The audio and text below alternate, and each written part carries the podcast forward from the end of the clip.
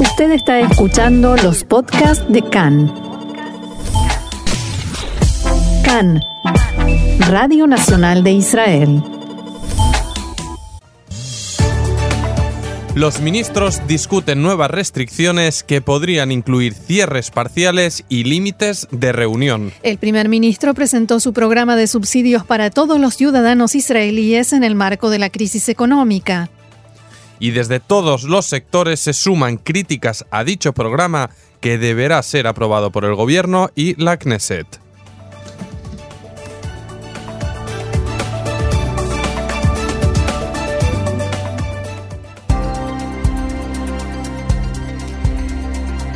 Bien, y vamos entonces al desarrollo de la información. El primer ministro Benjamin Netanyahu está participando a esta hora en, una, en un debate especial con el gabinete de ministros debido a las alarmantes cifras de contagios tras el nuevo récord negativo registrado hoy con 1.989 nuevos casos de coronavirus.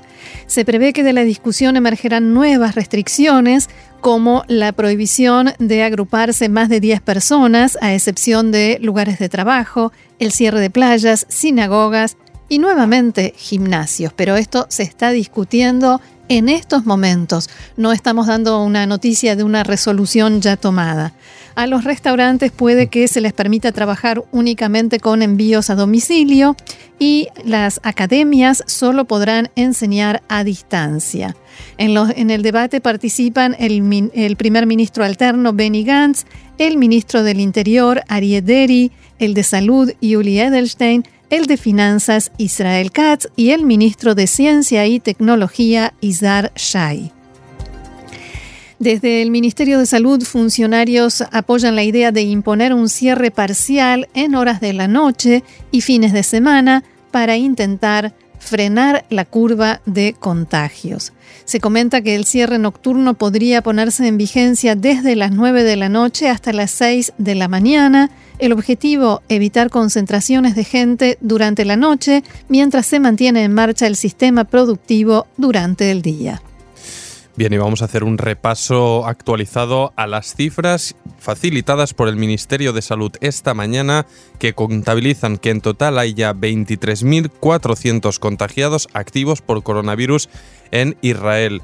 Y permíteme una corrección respecto al dato, culpa mía, eh, que recibimos eh, actualizaciones ah. constantes, no era 1989, sino 1898 los positivos nuevos registrados en total desde la jornada de ayer.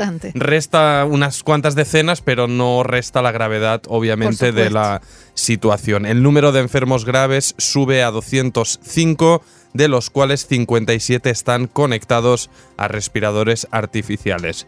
Y con una nueva víctima mortal añadida, la cifra de fallecidos asciende en Israel a 377 personas. El Ministerio de Salud también informó que ayer se realizaron cerca de 28.000 test y el porcentaje de positivos ronda el 7%. Los focos más altos de contagio continúan estando en Jerusalén, Bechemesh, Ramle, Lod y Kiryat Malachi.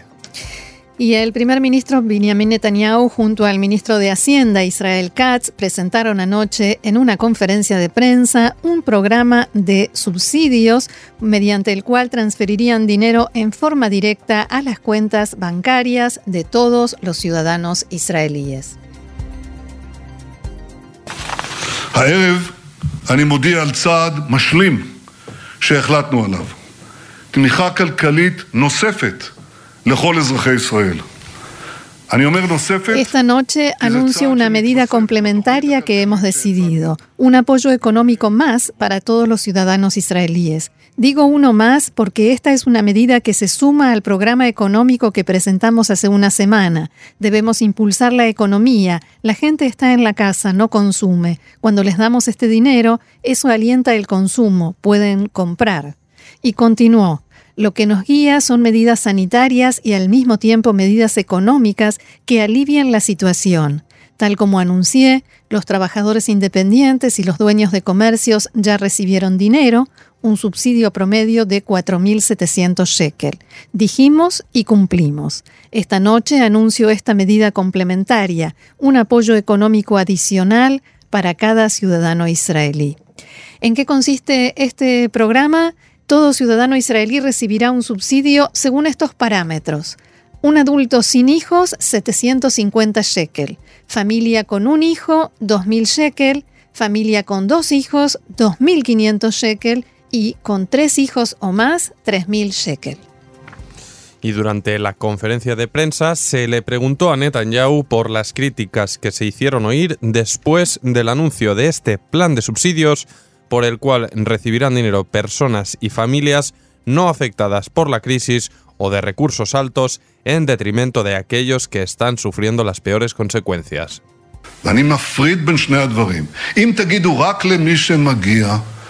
Si decimos que solo recibirán quienes lo merecen, eso nos tomará un tiempo infinito y yo digo que ahora lo merece todo ciudadano israelí porque quiero que todos los ciudadanos consuman.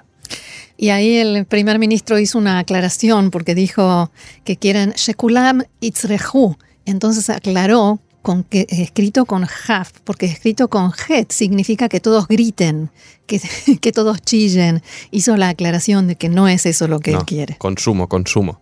Y el primer eh, ministro también se refirió al aspecto sanitario de la lucha contra la expansión de la pandemia.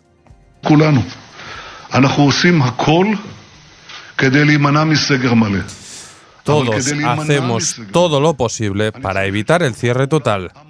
Pero para evitar el cierre total necesito la cooperación de ustedes, ciudadanos de Israel, en el cumplimiento de las instrucciones para que podamos triunfar juntos. Hay que convertir las instrucciones del Ministerio de Salud en un estilo de vida mientras el coronavirus esté con nosotros. Ustedes salen de casa y visten ropa, Salen de casa y se colocan la mascarilla. Se trata de cambiar el estilo de vida. Y también le preguntaron sobre declaraciones de allegados sobre las que informábamos aquí ayer, según las cuales Netanyahu estaba enojado, indignado con Gantz, porque supuestamente frena sus propuestas para tomar más medidas y más restricciones.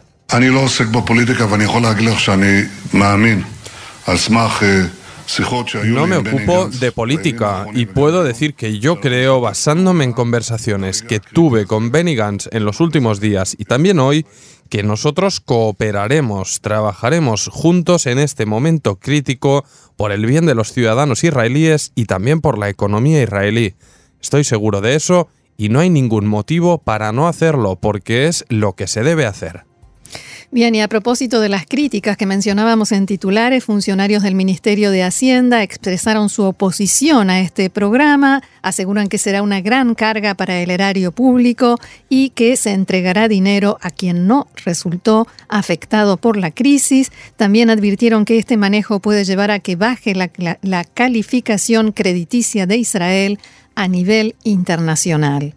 El ministro de Economía, Amir Pérez, del partido Abodá, dijo que está de acuerdo con que se transfiera la mayor cantidad de dinero para incentivar la economía, pero dijo que hay que establecer un orden de prioridades. Según Amir Pérez, se debe aumentar el salario mínimo, especialmente en el sector de la población que necesita cada shekel, y es seguro que consumirán con el dinero que reciban. También el ministro de Bienestar Social, Itzik Shmuli, que es de Abodá, se dijo que se, se opondrán al programa de subsidios cuando sea sometido a votación del, perdón, que no se opondrán al programa de subsidios cuando sea sometido a votación en el gobierno, pero intentarán introducir cambios.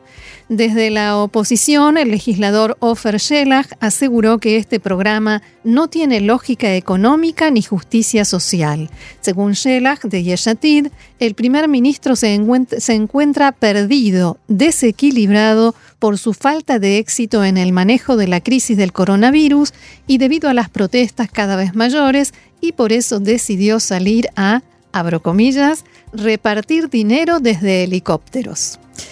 El parlamentario Bezalel Smotrich de Yemina envió una carta al primer ministro y al ministro de Hacienda en la que manifiesta que el programa de subsidios debe estar basado en un reparto justo y equitativo entre padres divorciados que comparten la carga económica de los hijos. Según Smotrich, el programa no da una solución satisfactoria a la situación de padres divorciados. Pero además también dentro de la propia coalición hubo críticas, ya que el titular de la Comisión de Finanzas de la Knesset, Moshe Gavni, dijo que no comprende por qué hay que darle dinero a familias ricas. Y en Azul y Blanco aseguran que apoyan la entrega de dinero en forma directa a los ciudadanos, pero que hay que hacerlo poniendo la prioridad en aquellos cuya subsistencia se ha visto afectada por la crisis, los desocupados y las familias necesitadas. Y la, directoria, la directora del Ministerio de Finanzas, Keren Ternereyal, afirmó esta mañana al respecto de este plan de ayudas económicas que los trabajadores del sector público no deberían recibir esta ayuda. Según explicó Akan, en las discusiones previas a la aprobación del plan, ella mostró sus críticas. Abro comillas nuevamente, discutimos con el personal de la oficina del primer ministro, donde todas las partes trajeron sus opiniones. El primer ministro y el ministro de Finanzas son quienes finalmente toman las decisiones y nosotros las aplicamos. También se refirió a las movilizaciones de trabajadores sociales y a la huelga que llevan a cabo y opinó que hay con ellos una negociación en marcha. Es una época muy dura para ello, pero es una situación económica crítica. No sabemos cuánto durará el coronavirus y actualizar ahora los acuerdos de salarios es problemático. Y vamos con otra información, esta vez por parte del director de la Comisión de Exteriores y Seguridad, Zvi Hauser, que pretende añadir a la ley de seguimiento por teléfonos celulares una ampliación la próxima semana, con la intención de que el Ministerio de Salud empiece a utilizar las herramientas de seguimiento civil, es decir, una, la aplicación que el usuario se baja voluntariamente en lugar de usar las herramientas de seguimiento en manos del Servicio de Seguridad Nacional, el Shabak.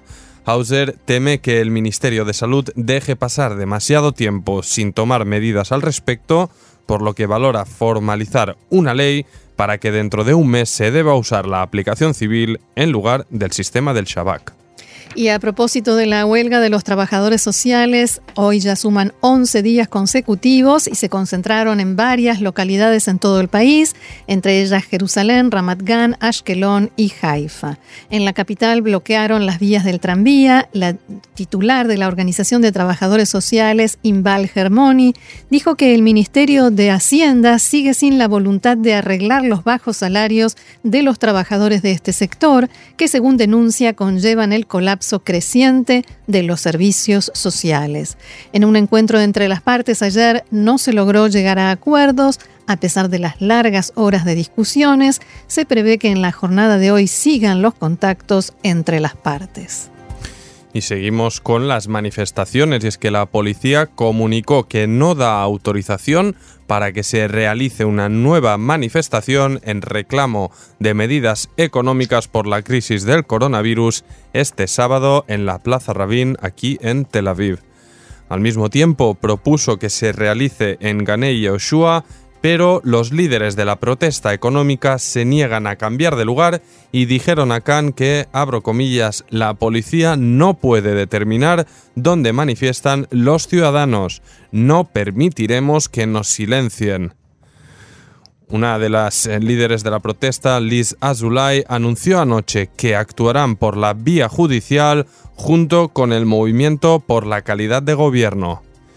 Dijo Azulay que la epidemia económica no es menos grave que la sanitaria. La policía puede y debe autorizar la manifestación. No dudaremos en recurrir incluso a la Corte Suprema de Justicia. El ministro Tzahi Negvi del Likud habló en público hoy por primera vez tras la polémica desatada por sus palabras, tras considerar que era mentira que miles de israelíes no tienen suficiente dinero para comer debido a la crisis del coronavirus. Anegvi reconoció que su declaración fue un error y produjo enojo en mucha gente, según comentó en Cannes aprendió rápidamente que estaba equivocado y que la crisis económica ha provocado grandes complicaciones a muchas familias del país. Abro comillas, me duele porque como servidor mi rol es fortalecer y ayudar al público y con mis palabras afecté a muchas personas en situación delicada. Dije que no es cierto que hay gente que no tiene para comer, hay una crisis provocada por la pandemia y no tanto por las políticas del gobierno, comentó Anegvi. En respuesta a la polémica, muchos ciudadanos le escribieron personalmente explicándoles su situación y él replicó, no sabía cuán dura era, que provocó un pánico así. Construiré de nuevo la confianza entre el público y mi persona, así como con el gobierno, aseguró Tzahi Anegvi.